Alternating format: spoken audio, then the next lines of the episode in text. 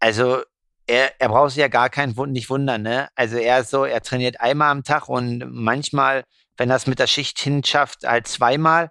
Aber wie soll er denn noch bitte im Arbeitsalltag drei Einheiten unterkriegen? Was ist, hat denn das mit Amateursport zu tun? Und äh, ja, ist auf alle Fälle krass und da muss man natürlich, denke ich, schon unterscheiden. Aloha Kalle. Sei gegrüßt, mein Lieber. Ich heute mal aus dem Berliner Gartenhaus und du? Ja, ganz, ganz in der Nähe. Du bist in einem Airport-Hotel und quasi auf dem Sprung nach Kanada. Ja. Wie geht es dir, Kalle? Ja, mir geht's gut. Jetzt kommt langsam die Ruhe ran. Natürlich, jetzt geht die Reise los. Da muss auf alle Fälle alles passen und entspannt sein. Und äh, ja, da habe ich eigentlich äh, mir gedacht, dass ich äh, heute eine Nacht vorm Flug mal in Berlin nochmal residiere. Ähm, ja, Airport Hotel, die haben so, äh, egal was man macht, ähm, ist auf alle Fälle okay, aber haben so ihren gewissen Charme und ihr gewisses Flair. Aber ist ja nur eine Nacht und dann geht's morgen früh um neun los. Sehr geil. Äh, Kalle, bevor wir hier richtig in den Triathlon einsteigen, mal der Transparenz halber. Heute ist Dienstagabend, wir haben jetzt 22.20 Uhr, weil ich meinen Tag heute irgendwie komplett verplant habe und alles ein bisschen länger gedauert hat unter dem Motto trainiert wie ein Profi, vorbereitet wie ein Amateur, bin ich so ein bisschen durch den Tag gestolpert mit Arbeit, mit Orga, mit Kinderkram und mit Training und jetzt am Ende mit dir. Wir haben es geschafft. Nebenbei habe ich noch EM in München geguckt. Alter Schwede, wir sind Europameister im Zehnkampf. Gestern haben wir einen Haufen Medaillen im Marathon geholt. Äh, Deutschland bewegt sich. Geht ab. Ja, auf alle Fälle. Also Triathlon war ja auch schon da in München. Ich glaube auf alle Fälle, da hat man auch gesehen, dass da sich gut was entwickelt und äh, der Marathon, äh, die Goldmedaille von Richard Ringer hat auf alle Fälle begeistert und keine Ahnung, also ich würde gerne mal wissen, was er auf die letzten 400 Meter gelaufen ist. Brutal schnell. Also das sah ja nach einer richtigen Menge Holz aus, die er da noch äh, einholen musste, aber er hat es halt trotzdem gemacht. Also mega krass. Ich muss mal sagen, man sieht bei ihm, wie viel Kraft er beim Laufen hat. Man sieht es von Schritt zu Schritt. Das ist vielleicht eine Sache, die man sich so mitnehmen kann. Ja, es gibt ja diese ultra leichten ästhetischen Läufer, die ich auch sehr bewundere natürlich. Aber beim Richard siehst du diese Power. Also das ist ein Kraftpaket von Schritt zu Schritt. Und ich glaube, der hat einfach auf der Zielgeraden, die ja in München unglaublich lang war, ich glaube so zwei, zweieinhalb Kilometer lang, er hat einfach da den Tunnel aufgesetzt, diesen langen, langen Fokus. Und also das ist mega beeindruckend gewesen. Also da kann man sich inspirieren lassen für jede Sportart, weil das war ein absolutes Beispiel von Willenskraft, Glaube an sich selbst. Er war ja schon dreimal abgehangen in dem Rennen. Entweder abgehangen oder clever gepaced. Das werden wir nie erfahren. Aber auf jeden Fall äh, sah es von außen aus wie ein reiner Kampf, den er dann am Ende für sich entschieden hat. Und genau sowas erwartet einen ja manchmal auch beim Triathlon. Wenn man energetisch noch dazu in der Lage ist, dann freut man sich auf so eine Momente. Das stimmt. Also man sollte dazu energetisch in der Lage sein. Ich glaube, die Endgeschwindigkeit ist im Triathlon dann doch nicht ganz so groß. Ähm, aber klar, wenn man solche, wenn man da die Chance hat, auf alle Fälle, was man halt sieht, ist, dass äh, der andere ja die ganze Zeit sich umdreht und irgendwie schon spürt, dass da noch mal jemand kommt und die ganze Zeit nach hinten guckt und dann ist das halt so ein bisschen wie selbsterfüllende Prophezeiung, ne, dass er da halt noch abgefangen wird. Also drei, viermal umdrehen auf den letzten 100 Metern sollte man eigentlich nicht mehr machen. Ja, aber es ist auch Richard Ringer, wenn du die Vergangenheit von ihm kennst. Ich meine, das war 2016, da war er in einem 5000 Meter Europameisterschaftsrennen schon mal Dritter. Der hat halt eine unheimliche Tempohärte und ich glaube, die hat er sich erhalten.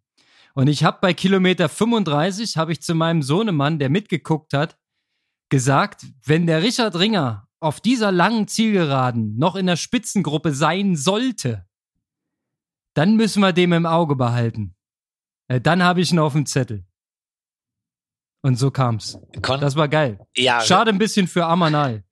Ja, obwohl ich glaube, wenn er halt, also ich habe mir, ich weiß nicht, hast du das Interview danach angehört von Richard Ringer? Noch, noch nicht, noch nicht. Erzähl mal. Er meinte halt, dass Amanal irgendwie halt bei äh, 25 oder 26, als es ihm halt nicht so gut ging, äh, für das deutsche Team nach hinten gelaufen ist und ihn wieder in die Gruppe reingelaufen hat. Ähm, Ja, und da hat er halt wohl auch zu ihm gesagt, er soll sich auf sich konzentrieren und sein Rennen machen. Ja, und ich glaube halt einfach, auch egal wie gut man sich fühlt und so weiter, ähm, da hat er wahrscheinlich auch ein paar Körner gelassen und sein Antritt war wahrscheinlich etwas zu früh, ne? Bei der Geraden, also Streckenkenntnis und so weiter ist schon auch echt wichtig. Ja, und dann hat er nochmal Körner gelassen. Das war so die Phase, wo ähm, Richard Ringer wieder abgehangen war um ein paar Sekunden. Da hat jemand eine Attacke gesetzt und Amanal Petros hat das Ding zugelaufen mit einem ziemlich großen Aufwand. Und als die Gruppe vorne sich wieder zusammengefunden hat, machte es für mich den Eindruck, als ob er die Gruppe versucht hat zu bremsen. Hat sich auch mehrfach umgedreht und quasi, so sah es aus von außen, gewartet, dass Richard wieder rankommt. Also, wenn, wenn er das so als Teamplayer gewollt und gemacht hat, dann nochmal extra großen Respekt, weil dann gehört ihm ein kleines Stück von der Goldmedaille. Ja. Aber im Team haben sie ja auch noch Silber geholt. Das darf man ja auch nicht vergessen. Genau. Und äh, da ist ja auch quasi bei euch, ne, Johannes Motschmann ist ja auch bei SSC Berlin äh, als äh, 15. drittbester Deutscher. Also ja, da ist auf alle Fälle im Laufen und im Marathon äh, ging einiges. Genau, tags, äh, nee, kurz zuvor schon die Damen. Wollen wir auch nicht unterschlagen. Team Gold bei den Damen. Das habe ich schon überschlagen während des Rennens, weil es waren so viele Deutsche unter den ersten 15. Äh, und ich habe die anderen Nationen durchgezählt, da waren keine drei. Ja, und man brauchte immer drei für die Teamwertung. Da war schon relativ zeitig klar, wenn die jetzt nicht alle platzen, ähm, dann wird es richtig gut in der Teamwertung. Schade für die Miriam Datke, dass sie nur Vierte geworden ist, im Zeitgleich mit der Dritten. Das war echt hauchdünn. Eine Medaille im Einzel wäre natürlich dann nochmal die Krönung gewesen, war. Aber Teamgold im Marathon, wer hätte das vorher gedacht, hätten wir auf jeden Fall genommen. Ja, definitiv. Und so geht's ja jetzt weiter in der Leichtathletik.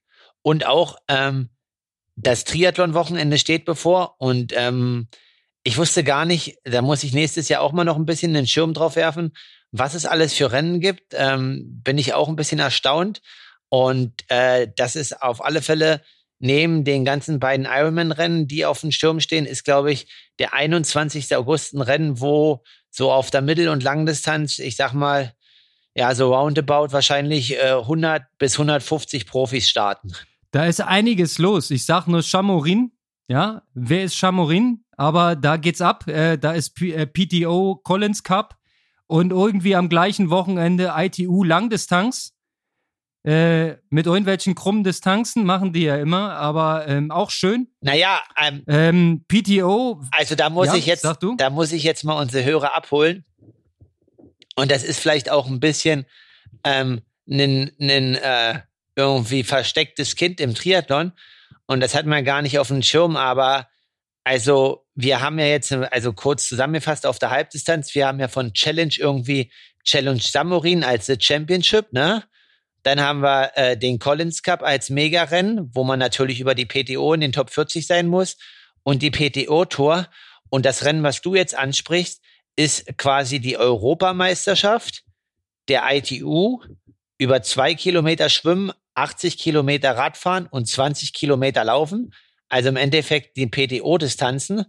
Aber ähm, wenn man sich die Starterliste anguckt, dann hat's die ganz schön in sich und dann fragt man sich halt, okay, warum hat's die in sich? Und ähm, das ist halt so, dieses Halbdistanzrennen hat quasi die Preisgelder wie ein World Triathlon Series Rennen. Also ähm, der Sieger dort kriegt halt 30.000 und dann geht halt der Dropdown bis Platz, glaube ich, 18 oder 20 runter mit 1000 Euro Preisgeld. Ähm, ich habe mich nämlich halt gewundert und habe mich jetzt mal ein bisschen belesen, weil ich dachte, okay, der Angert setzt dann vollen Fokus drauf, der Funk geht dorthin, dann Pablo da Pena. Also warum sind so viele Europäer auf dieses ITU-Rennen äh, scharf, ähm, wenn das eigentlich doch in einer gewissen Art und Weise uninteressant ist? Aber jetzt weiß ich, woher das Interesse kommt. Das ist also ein finanzielles Interesse. Na gut, es sind Profisportler so wie du. Da sucht jeder seine Chance und äh, versucht seinen Job so gut wie möglich zu machen. Bei dir liegt der Fokus ganz klar auf einem, einem Ziel. Deswegen machen wir seit fast zwei Jahren Aloha Kalle Podcast. Und ich würde mich so sehr für dich freuen, wenn wir am Sonntag Aloha Kalle sagen können. Es geht nach Hawaii. Das ist das Ziel. Das ist das, die, die große Vision, Du hast jetzt alles dafür getan. Die Saison war lang, das Training war lang, die Vorbereitung, viele kleine Stellschrauben bewegt, viele große Stellschrauben bewegt. Ich habe alles auf Strava verfolgt. Du hast sehr, sehr fleißig trainiert. Es kann eigentlich nichts schiefgehen, oder? Nee, also ich bin guter Dinge und äh, klar, also man muss sein Rennen machen, muss natürlich auch den ein oder anderen äh, anderen starken Athleten, der dort da ist, im Auge haben. Aber wenn ich, ich sag mal, einfach alles so abrufen kann, so wie ich es im Training abrufen konnte und das in der Gesamtheit zusammenbringe, sehe ich dem sehr, sehr zuversichtlich entgegen und bin auf alle Fälle erstmal sehr positiv, dass es halt meine beste Langdistanz werden kann. Und ähm, ja, also man sieht ja auch, was der ein oder andere trainiert oder was die anderen trainiert haben. Natürlich ist am Ende auch die energetische Frage und auch ein bisschen Tagesform. Aber ich sag mal so, ähm, ja, die letzten dreieinhalb, vier Monate ähm, nach den ähm, ja, durchwachsenen Frühjahr hätten, glaube ich, kaum viel besser laufen können. Also ich glaube, ich konnte jede Einheit absolvieren und ähm, klar, die eine hat mal ein bisschen mehr wehgetan und die andere ging mal dafür ein bisschen leichter. Aber ich glaube, so eine Ironman-Vorbereitung hatte ich noch nie, auch über so einen langen Zeitraum. Und deswegen ist natürlich auch ein bisschen Nervosität da. Ähm, auch mental ist das dann natürlich manchmal so ein bisschen tricky, alles zu handeln, weil äh, dann bereitet man sich so lange auf was vor und dann kommt's und dann kommt's immer näher. Dann ist das natürlich alles, erstmal muss man das alles einordnen. Aber jetzt ist es endlich soweit und ich freue mich drauf. Das ist jetzt deine vierte Langdistanz, richtig? Oder sogar die fünfte? Gen Vierte. Nee, ist die fünfte. Die fünfte. Alright. Du hast einmal den Auftakt gemacht, damals in Barcelona. Genau. Und dann drei Stück eigentlich binnen zwölf Monate. Naja, richtig? Können wir mal auf neun Monate kürzen, ja. Neun Monate. Okay. Und jetzt eine längere Pause zur Vorbereitung und jetzt, jetzt bist du soweit. Was wirst du in dem Rennen anders machen? Wie gehst du, also was, was sind die, die, die größten Learnings aus deinen zusammengerechnet vier Langdistanzen davor? Ähm, wo, wo legst du nochmal den Schalter rum? Also, ja, also, was ist es? Erstmal als zentrale Aufgabe ist halt ähm, ein Riesenpunkt, der, den ich halt, glaube ich, jetzt beachte oder stark forciert habe, ist, die Ernährung im Wettkampf und die Flüssigkeitsaufnahme und so weiter. Also ähm, ja, mir wird es halt egal sein, ob dort an einer Verpflegungsstation eine Attacke geht oder was auch immer.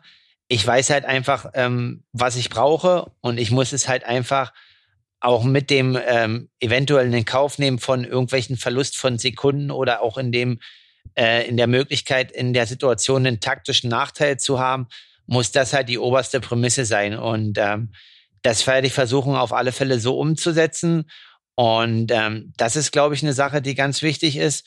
Ja, und dann vielleicht äh, taktisch eine nächste Sache ist halt einfach, ähm, ich, ich habe jetzt äh, dadurch durch die ganzen Sachen, die wir auch hier im Podcast besprochen haben und auch mit Sachen, wo wir uns, wo ich mich mit anderen Leuten ausgetauscht habe, ähm, diese Energiedefizitfrage, ähm, ja, die werde ich auf alle Fälle ganz anders betrachten und denke, dass ich da ja, meine Rennstrategie einfach nicht ganz so aggressiv äh, gestalten kann wie in einem 73. Also ich glaube halt einfach, ja, das ist quasi, beim Ironman braucht man halt Geduld. Man muss natürlich gucken, dass man in die Gruppen kommt, aber die Frage ist halt, ob man, wenn man am Anfang Rad fährt, ob dann halt das gleich irgendwie wie beim 73 die erste Stunde 340, 350 Watt sind oder ob es da vielleicht reicht, auch 310 zu fahren oder 315 dass man halt einfach ein bisschen Energie spart oder auch anders, noch, noch tiefer. Und ähm, ja, also ich weiß quasi damals, als ich noch meine ersten Langdistanzen gemacht hat, ähm, hat ähm, war ich ja auch immer relativ aktiv in der ersten Hälfte und äh, habe das dann manchmal irgendwie so mehr oder weniger dann durchgebracht. Aber damals gab es schon den einen oder anderen Profiathleten, der zu mir meinte, ich sollte etwas konservativer fahren und sollte doch mal bei 120 oder 115 eine richtige Attacke setzen, denn wenn alle müde sind. Und ähm, ja, das ist halt interessant, das zu beobachten. Man muss natürlich schauen, dass man nicht irgendwie den Zug den ganzen Tag anführt, aber einfach so ein bisschen, ja, seine Streichhölzer nicht nach vier Stunden verbrennen, sondern vielleicht für Stunde fünf, sechs, sieben, acht noch äh, vier oder fünf Streichhölzer zu haben und nur fünf verbrannt zu haben. Das ist richtig. Man muss es ja nicht ganz so extrem sehen wie unser Freund der Loder Leder. der immer gesagt hat, Ironman beginnt in der zweiten Hälfte beim Marathon. Ähm, da ist was Wahres dran, weil klar, da trennt sich dann natürlich am Ende wirklich die Spreu vom Weizen. Also wer hat dort noch Kohlenhydrate im Tank und kann die auf die Straße hauen? Ähm, aber das, was du ansprichst, ähm, das sehe ich ziemlich genauso. Also ich glaube, heutzutage durch die Wattmessung und durch die Leistungsdiagnostik und durch das Learning, was man über Kohlenhydratverbrauch und über Fettstoffwechsel inzwischen hat, ja, und wie die Messmethoden sich dazu weiterentwickelt haben, ich glaube, du hast kaum noch Profis, die komplett überzocken auf dem Rad. Da ist viel, viel mehr Disziplin drin. Ich fand, das hat man früher viel, viel öfter gesehen, dass so ein, äh, so ein Sindbale oder so ein, äh, ähm, wie hieß der, der, der Ami, äh, ich komme gerade nicht auf den Namen, Leto, nee, Lieto, Lieto, ne? Also so eine Typen, die einfach 20 Minuten schneller Rad fahren und dann beim Laufen einfach komplett kollabieren. Sowas siehst du heute nicht mehr, weil jeder inzwischen den gleichen Wissensstand hat. Ja, und dann, dann macht es einfach keinen Sinn, wenn du weißt, die Kohlenhydrate reichen nicht fürs Laufen. Du brauchst die ja. Ja, oder du läufst halt aus dem Fettstoffwechsel, ne? Aber dann bist du halt nur in gewissen Tempobereichen und ob denn die sein, in denen sein willst und die ausreichen, das ist halt die Frage. Und ähm, genau, also ich glaube natürlich auch immer, das ist alles, ja, also Wissenschaft ist gut und man muss darauf auch achten. Man muss natürlich aber auch ein Rennen lesen können und äh, beherzt agieren.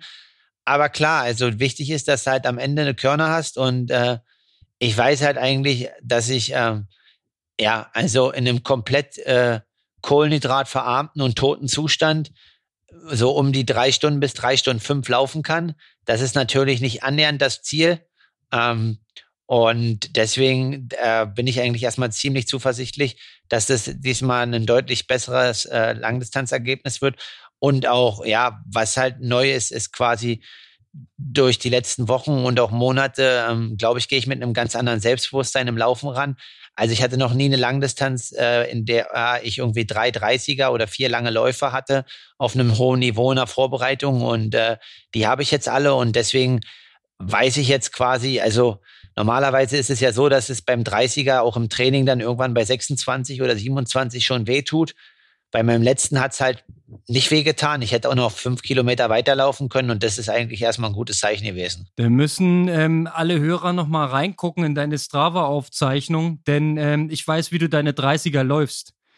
Also da sind meistens so eine richtig fiesen zwei Kilometer Intervalle drinne, die du dann korrigier mich, aber so annähernd 3,30 Tempo hast du da schon immer drauf, ne? In den Intervallphasen. Genau. Ich finde das brutal. Also wir machen halt das so, weil ähm, im Endeffekt die Idee dahinter ist, dass der lange Lauf, egal ob man den jetzt langsam macht oder schnell, der bringt ja so eine starke Ermüdung äh, orthopädisch mit und auch muskulär.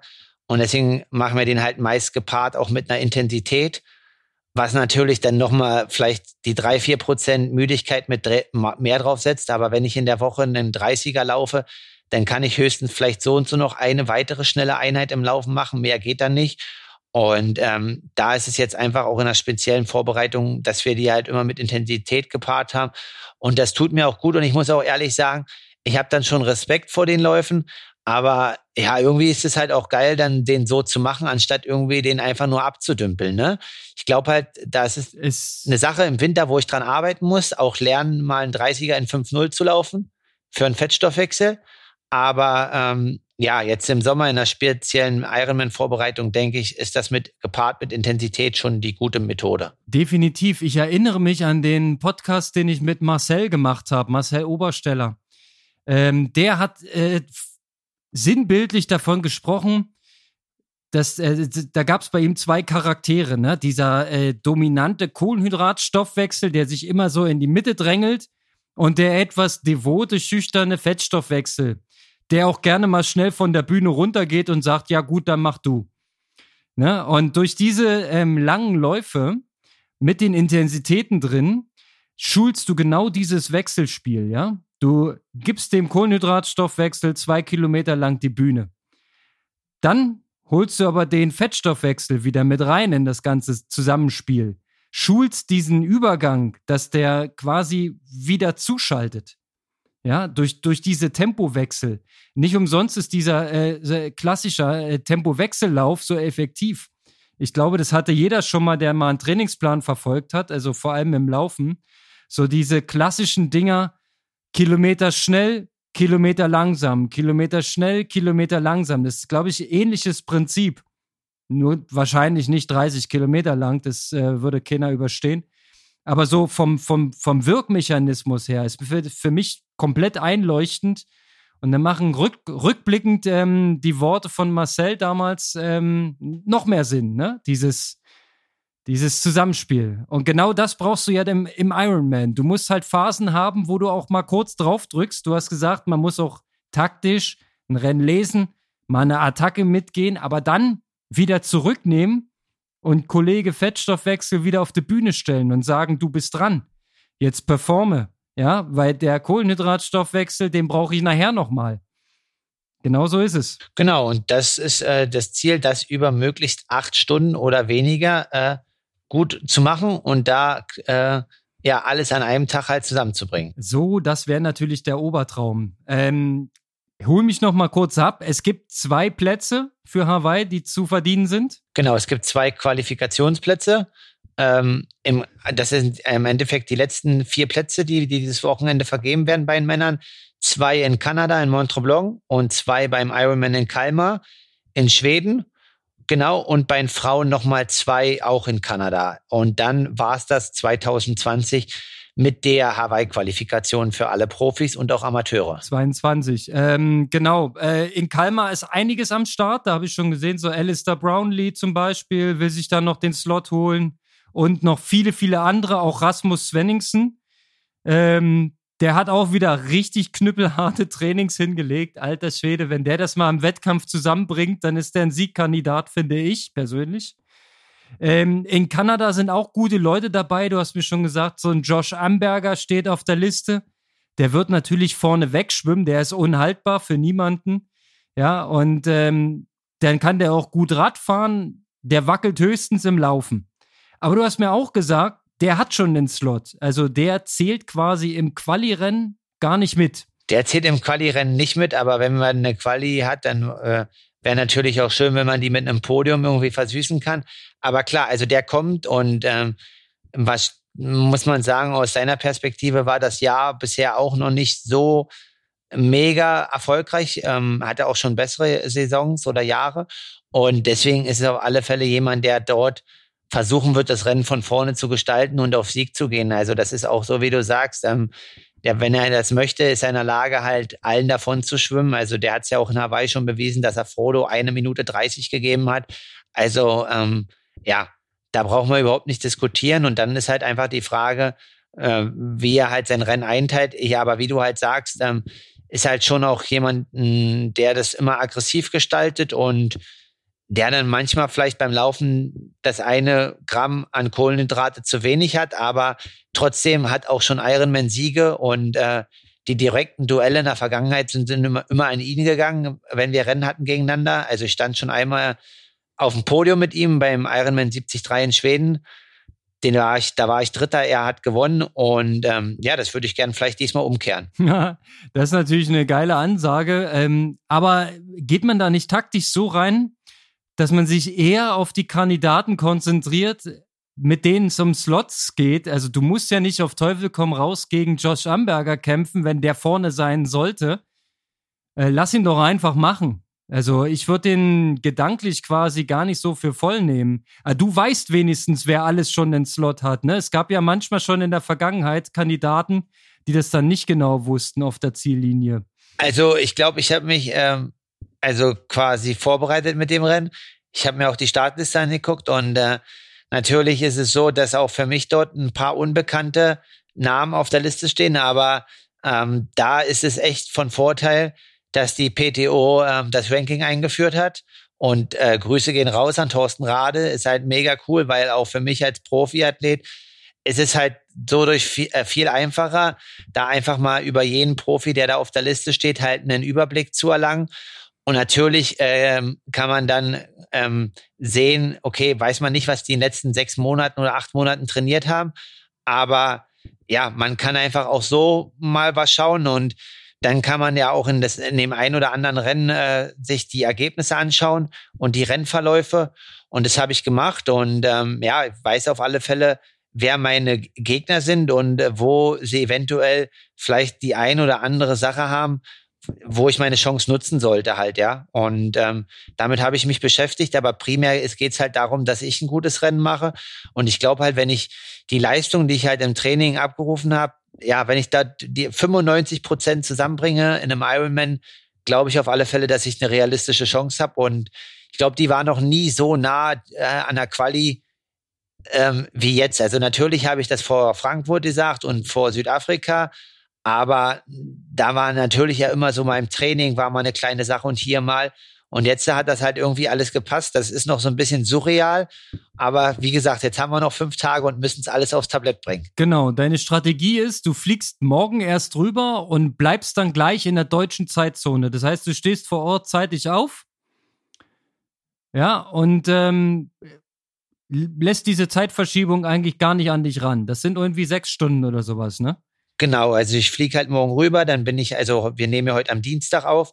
Ähm, ich bin dann halt Mittwochabend da. Ähm, Mittwochabend muss ich dann halt gucken, dass ich irgendwie 20, 21 Uhr relativ früh dort schlafen gehe und dann aber am Donnerstag früh, ähm, ja, um 4 Uhr nachts, äh, vielleicht auch schon 3.30 Uhr nachts aufstehe.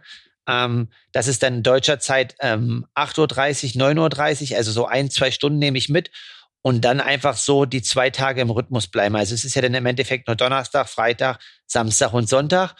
Ja, und dann kann natürlich sein, dass ich Sonntagabend ziemlich platt bin, weil dann wird der Tag ja wieder lang.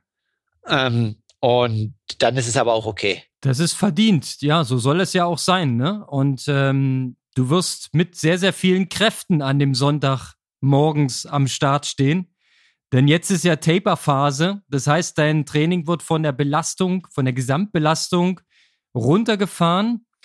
Es ist ja schon runtergefahren, hast du mir gesagt. Ich fand es jetzt trotzdem noch eine ganze Menge Sessions, aber du hast gesagt, war ja nur noch einmal am Tag.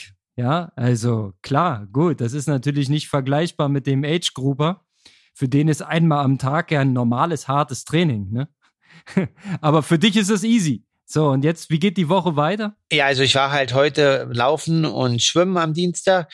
Morgen muss ich mal gucken. Also einfach, ich schlafe morgen erstmal, dass ich irgendwie bis 7, 7.30 Uhr äh, dann erst losmache, also so viel Schlaf wie möglich kriege.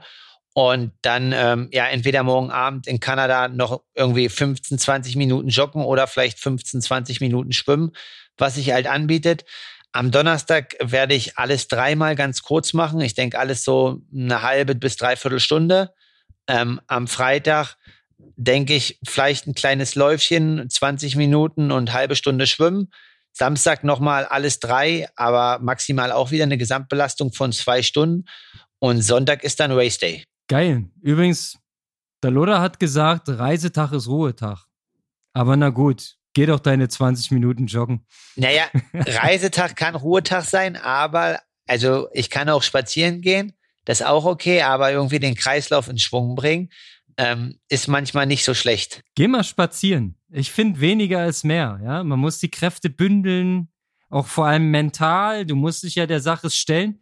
Äh, Propo mental, mir ist aufgefallen, unsere Berliner Kollegen hier, ne, die auch in Leipzig waren, Flo Seifert und Chris Riedrich, die sind äh, so oft bei Wettkämpfen, eigentlich nahezu jedes Wochenende sehe ich da irgendwelche Postings, dass sie bei Wettkämpfen waren. Ähm, so eine Vielstarter finde ich extremst beeindruckend, weil ich habe festgestellt, mich laugt so ein Wettkampf auch mental aus, weil ich einfach auch äh, immer Vollgas gehe und dann am Ende mich komplett alle mache. Ähm, da wäre ich überhaupt nicht in der Lage, jedes Wochenende einen Wettkampf zu machen. Du hast erzählt, äh, dass äh, die Berliner Kollegen immer viel bei Wettkämpfen sind und wahrscheinlich wolltest Hello, du darauf hinaus, Abriss. dass es eine Herausforderung ist, immer mental heiß zu sein wie Frittenfett für die Jungs. Genau, ich habe gesagt, für mich wäre das eine echte Schwierigkeit, ähm, weil ich mich so verausgabe bei Wettkämpfen, dass es auch mental extrem ermüdend ist. Also ich kann mir gar nicht vorstellen, jedes Wochenende so eine Tortur über mich ergehen zu lassen sondern also da ist so ein Abstand von vier bis sechs Wochen, ist für mich schon wirklich erforderlich, um einfach auch die mentale Frische mitzubringen. Ja, also wenn ich. Das ist, ähm, finde ich, extremst wichtig. Also wenn ich das jetzt mal richtig äh, Revue passieren lasse, also auch äh, welche Formen der Rennen, also Florian Seifert, können wir ja mal vielleicht, äh, wenn das richtig ist, also Leipzig Triathlon, eine Woche später Mitteldistanz, also olympisch, eine Woche später Mitteldistanz waren an der Müritz, ähm, eine Woche später er auch Vierter, nicht halb, schlecht, ja. eine Woche später erste Bundesliga in, in Nürnberg mhm. und jetzt die vierte Woche äh, Regionalliga in Oschersleben. Ich find's krank. Also positiv bekloppt, wie man so schön sagt, ne? Aber ich könnte es nicht, weil ich, ich, äh, ähm, mir kostet es zu viel Energie, mich für einen Wettkampf zu bündeln und das dann auf die Straße zu bringen, weil ich vielleicht habe ich auch nicht die beste Form äh, im Vergleich zu Flo Seifert. Da bin ich ja chancenlos. Er ist ja stärker. Ähm, aber ich gehe auf jeden Fall an die 100 Prozent pro Wettkampf und vielleicht schafft er das einfach mit 99 Prozent zu finishen und ist dann entsprechend nicht ganz so alle. Ja, also keine Ahnung, wie er das macht. Also Chris Riedrich ja genauso. Also die, so eine Vielstarter, äh, beeindruckend für mich.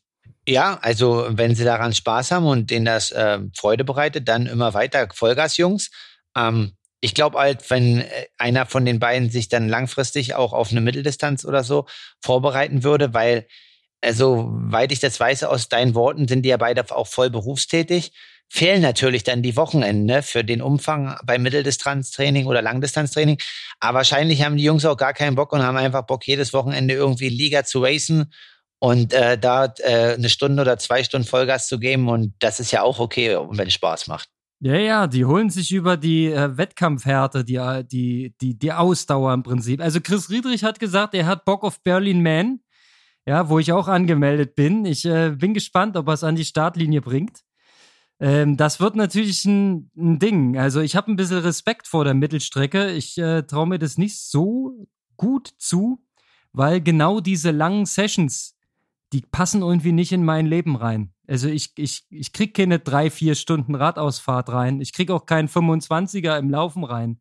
Passt einfach nicht. Ich muss alles versuchen, irgendwie so zusammenzufrickeln. Ja, auch für die Mittelstrecke.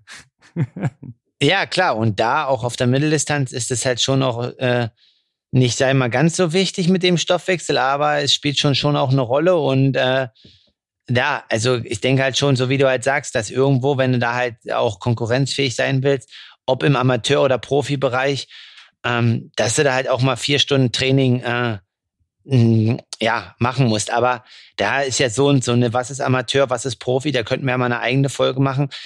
Ähm, jetzt werden ja von Trimark die Hawaii-Qualifizierten irgendwie interviewt und da war halt ein Amateur dabei, der hat dann so beschrieben, wie er halt trainiert und so weiter. Ähm, und diese, ich glaube, Fischmark-Crew heißt die ja da in Hamburg und da meinte halt ein Kumpel von yep, mir, yep, yep.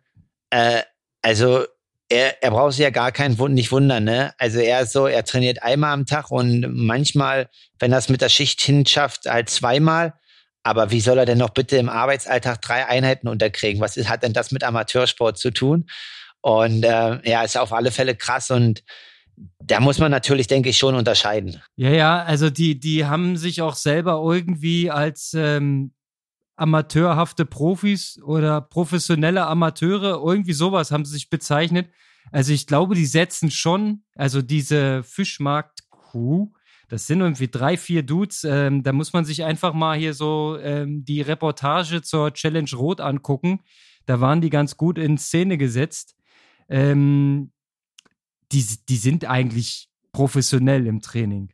Ja, vielleicht keine Pro-Lizenz gelöst und aber ansonsten unterscheidet sich das Training wohl kaum von Profiathleten. Äh, sonst machst du auch keine 818 in Rot. Ich denke, das ist sonst nicht möglich. Nee, definitiv. Also, und ähm, genau. Aber wie gesagt, das muss ja nicht jeder Amateur und machen, weil ähm, Amateure sollen ja auch quasi noch einfach die Sache aus Spaß machen und auch dann jedes Wochenende, wenn sie Bock haben, zu racen. Oder wie du sagst ja, du schaffst das gar nicht zeitlich und das ist ja auch absolut nachvollziehbar. Ich bin die letzten Wochen ganz stabil irgendwie zwischen sechs und acht Stunden Training. Also mein Jahresdurchschnitt liegt bei sieben Stunden die Woche. Ähm, so ist es. Stunde am Tag für den Sport. Das ist äh, mein Gesundheitsansatz und äh, mit dieser Philosophie muss es an die Startlinie gehen. Äh, früher hieß es jedermann an jedem Ort einmal in der Woche Sport. Oh, ja, das, hieß, das war vielleicht sehr früher, sehr früher. Das, das war sehr früher. Kalle, nochmal ganz kurz zu deinem ähm, Ironman am Wochenende. Es ist noch ein zweiter Markus am Start. Ich möchte nochmal Grüße loswerden an Markus Tomschke, der dich begleiten wird. Ähm, ihr werdet euch dort treffen ne. ähm, und zusammen das Rennen angehen. Ähm, vielleicht wird es ja eine Doppelquali für Markus und Markus. Das wäre natürlich der Hammer. Wir treffen uns schon morgen äh, quasi auf dem Flughafen in Berlin. Wir haben auch den gleichen Flug und auch die gleiche Wohnung. Also wenn man äh, aus einer Region kommt und sich kennt, dann kann man natürlich ähm, auch, wenn beide quasi das gleiche Ziel haben, aber das irgendwie miteinander verbinden. Genau, also das wäre natürlich mega geil. Also würde ich mich auch riesig für ihn freuen. Und ja, wäre schon ein cooles Erlebnis. Ähm, zwei Sachsen quasi am 21.08. noch eine Quali ähm, für Hawaii ja, also würde ich unterschreiben und äh, würde wahrscheinlich auch eine ziemlich interessante Special-Podcast-Folge geben. Ne, definitiv. Also wenn das klappt, müssen wir zu dritt aufnehmen. Das ist ja wohl mal klar. Ne? Da muss äh, Tomschki mit rein hier. Sag ganz liebe Grüße. Ähm, wir kennen uns ja auch schon im, oh, ein paar Jahre, würde ich mal sagen. Also wir sind damals mal Regionalliga zusammen gestartet, beziehungsweise er natürlich schon auf seinem Niveau, ich auf meinem. Also da war nicht mehr viel zu machen für mich. Ja, und ähm, Team Carmens, die waren immer sehr, sehr stark besetzt. Ja, die. Gute Leute dort äh, im Osten Sachsens und ähm, ich drücke alle Daumen für euch beide. Danke, Konrad. Ähm, ich berichte dir live und dann hören wir uns nächste Woche Montag. Also ich gebe natürlich am Sonntag Bescheid und ja, jetzt heißt es erstmal Füße hoch, locker bleiben und Attacke. Definitiv. Also ich würde sagen, am Wochenende ist ähm, Triathlon-Zeit, ne?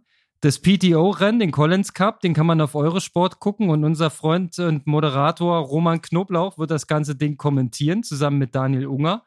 Äh, sicherlich hörenswert. Ähm, er hat mir gesagt, er bereitet sich gerade sehr akribisch vor, versucht alle Know-hows hier reinzuschweißen, was der Profiwelt so hergibt. Ähm, ist inzwischen auch ähm, richtig guter Gesprächspartner in Sachen Triathlon. Wir haben vorhin telefoniert. Ja. Und am Sonntag dann äh, ist Ticker Time. Die Ironman-App, ähm, die muss ähm, wieder glühen.